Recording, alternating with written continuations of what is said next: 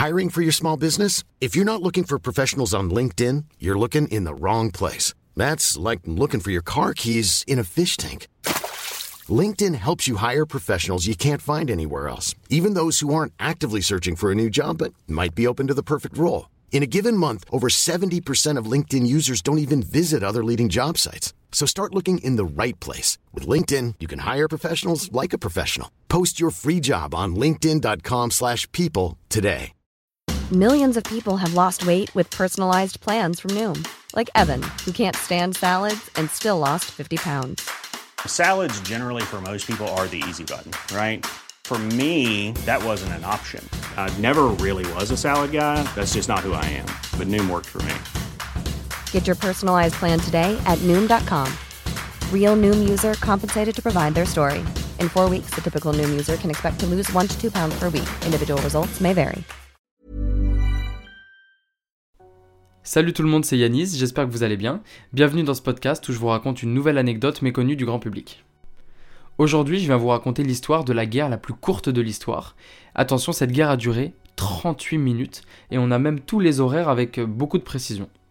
Ça s'est passé en 1896 à Zanzibar, qui était un protectorat anglais. C'est parti pour l'histoire de cette guerre plus courte qu'un épisode de Game of Thrones.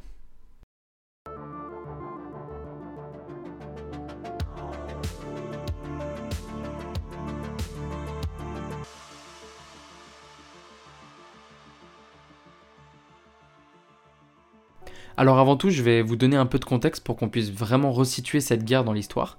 On est à la fin du 19e siècle et Zanzibar est un archipel d'Afrique de l'Est au large de la Tanzanie actuelle et c'est un protectorat britannique.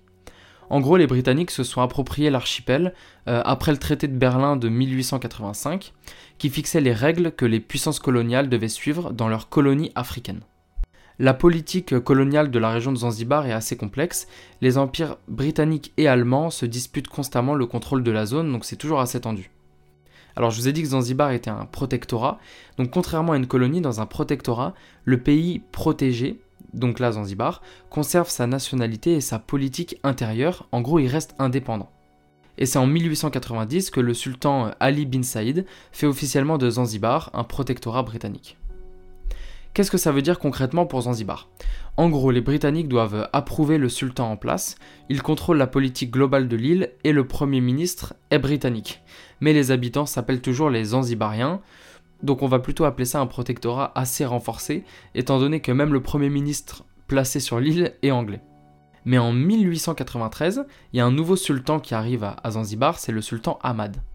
Donc lui, il conserve de bonnes relations avec les Britanniques, mais il y a certains Zanzibariens qui sont pas trop fans de cette proximité euh, de leur sultan avec euh, les, colons, donc c'est là que ça commence un peu à se corser.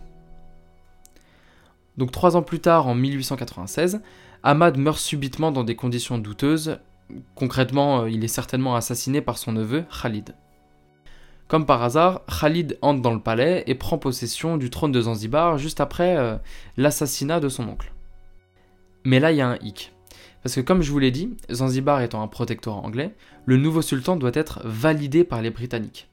Et c'est pas vraiment le cas de Khalid, parce que Khalid, contrairement à, son oncle, il est plutôt hostile à l'occupation britannique. Donc les Anglais, ils adressent simplement un ultimatum au nouveau sultan qui s'est autoproclamé, mais ça, ça fait pas peur du tout à Khalid, il organise super rapidement la résistance zanzibarienne pour affronter les Anglais. Donc deux jours plus tard, donc le 27 août 1896, l'ultimatum expire. Alors au début, les Anglais ont simplement un objectif de dissuasion, ils n'ont pas l'intention d'ouvrir le feu et de vraiment déclarer euh, une guerre avec leur protectorat, ils en tireraient absolument aucun bénéfice. Mais quand bien même l'ultimatum a expiré, alors ils sont obligés d'agir. Côté Zanzibar, les défenses sont constituées d'environ 3000 hommes et de deux navires, tandis que les Britanniques, eux, possèdent 5 navires et 1000 hommes. Donc il y a 3 fois plus d'hommes côté Zanzibar, mais il y a deux fois plus de bateaux côté britannique et bien sûr ces derniers sont beaucoup mieux équipés. Ce 27 août 1896, à 9h02, les canons britanniques commencent à tirer et détruisent très rapidement euh, les, deux navires zanzibariens, dont les marins se rendent immédiatement. Tant qu'ils y sont, ils font également sauter euh, les défenses côtières, la majorité des mitrailleuses et le palais du sultan qui est pas très protégé parce qu'il est situé en bord de mer. Donc concrètement, le palais, qui était constitué principalement de bois, est pas du tout fait pour résister à une attaque armée, donc, euh, il est tout de suite détruit. À 9h40, les tirs cessent et les Anglais prennent possession de la ville, tout simplement. La guerre est terminée. Le bilan de cette guerre de 38 minutes. Il y a eu environ 500 morts du côté de Zanzibar, tandis que seul un officier a été blessé côté euh, britannique, et euh, il récupérera de ses blessures par la suite, il va pas décéder. C'est une victoire tout à fait écrasante, due à la puissance de feu bien bien supérieure des euh, colons britanniques. Donc comme je vous l'ai dit, le palais et les défenses ont été détruites, et le sultan Khalid, qui était pas pro-britannique, est complètement en fuite, et on n'a pas de nouvelles depuis. Ce conflit est vraiment considéré comme la guerre la plus courte de l'histoire, parce qu'elle a commencé à 9h02 pour finir à 9h40, donc 38 minutes de conflit.